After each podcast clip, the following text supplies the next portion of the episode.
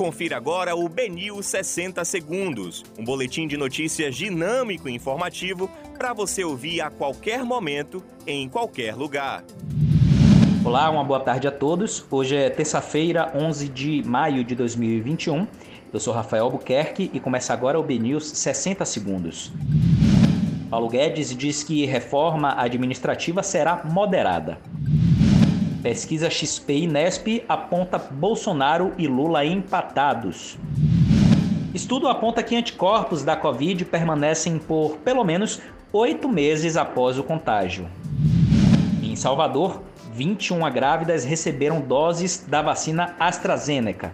Ela pode ter causado morte em outras gestantes. Detran Bahia publica a portaria que permite homologação de novos sistemas para prestação de serviços.